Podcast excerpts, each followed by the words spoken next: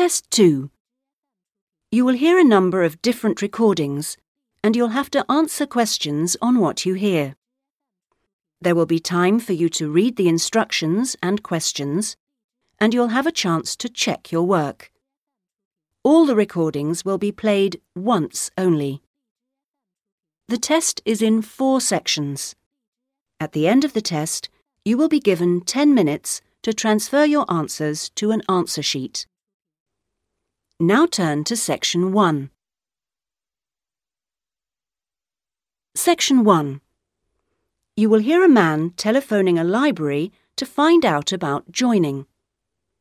First, you have some time to look at questions 1 to 5.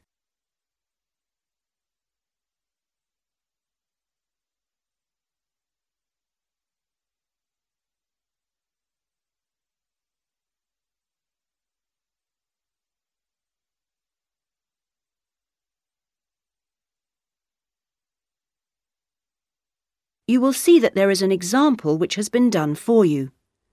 On this occasion only, the conversation relating to this will be played first. Good morning, North College Library. How can I help you? I was wondering if it was possible to join the library. Are you a student at North College? No, I'm not, but someone told me it was possible to join even if I wasn't. That's right, it is. Are you over 18? That's our minimum joining age. Yes, I am. The minimum joining age is 18, so 18 years has been written in the space. Now we shall begin. You should answer the questions as you listen, because you will not hear the recording a second time. Listen carefully and answer questions 1 to 5. Good morning, North College Library. How can I help you? I was wondering if it was possible to join the library. Are you a student at North College? No, I'm not, but someone told me it was possible to join even if I wasn't. That's right, it is. Are you over 18? That's our minimum joining age. Yes, I am. That's no problem then. Could you tell me what I have to do to join? Well, you'll need to come into the library and fill out some forms. You'll also need to bring two passport photos with you. We also need two documents for ID, so a driving license would be fine. I've got that. And what else? A credit card? No, it needs to have your address on it. Shall I bring a bank statement? Would that do? That'll be fine. Good. Uh, does it cost anything to join? Well, it's free for students here, but otherwise it's £125 per year, or £25 if you've got a current student card from another college. I was at Westerly College until last year, but now I've got a job at Jefferson Steel Factory. Um, it's more expensive than I thought. My local library is free. But you'll find they don't have the range of reference books or facilities which we buy for our students. That's why you have to pay to be an external member. I see. Um, how many books can I borrow? We allow 12 items borrowed at any one time if you're a student, and that includes CDs, DVDs, and videos. However, it's only eight items for members of the public. Fine. And how long can I have them for? Well, you can have both fiction and reference books for four weeks, which isn't bad, really. And what happens if I return them late? Like all libraries, there's a fine system in place.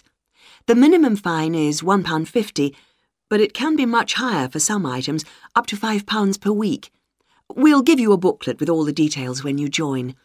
You can always renew items, if they're not required by anyone else, by telephoning or logging onto our website. Before you hear the rest of the telephone call, you have some time to look at questions 6 to 10.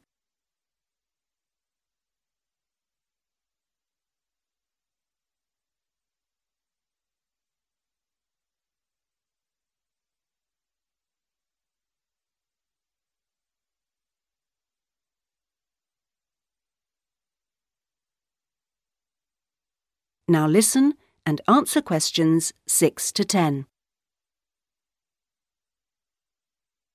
What about the computers? Can I use them free of charge?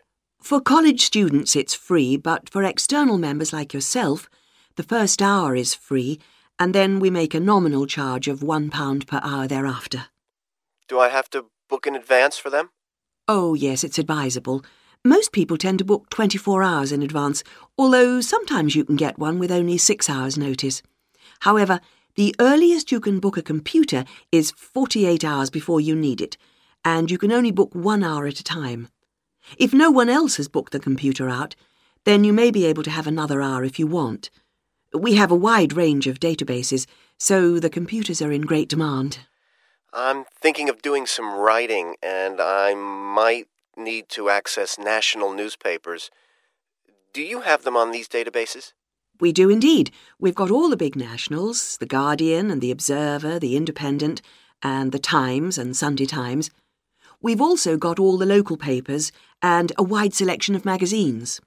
Excellent. Um, I assume you have photocopying facilities? Of course. 5p a sheet for both A4 and A3 black and white copies, and 40p a sheet for colour.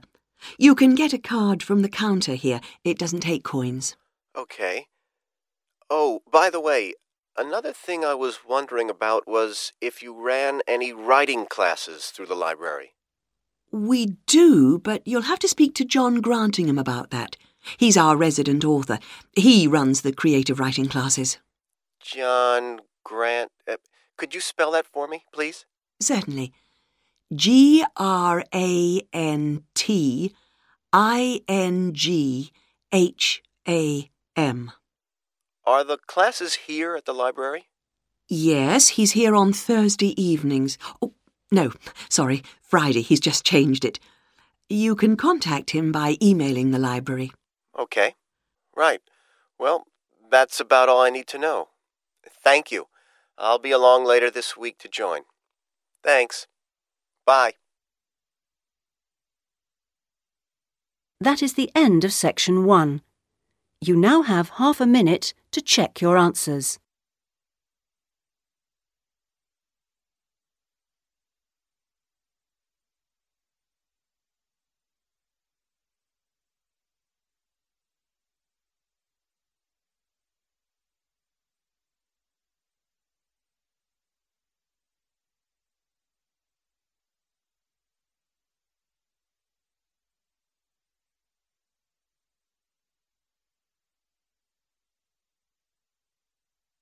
Now turn to section 2.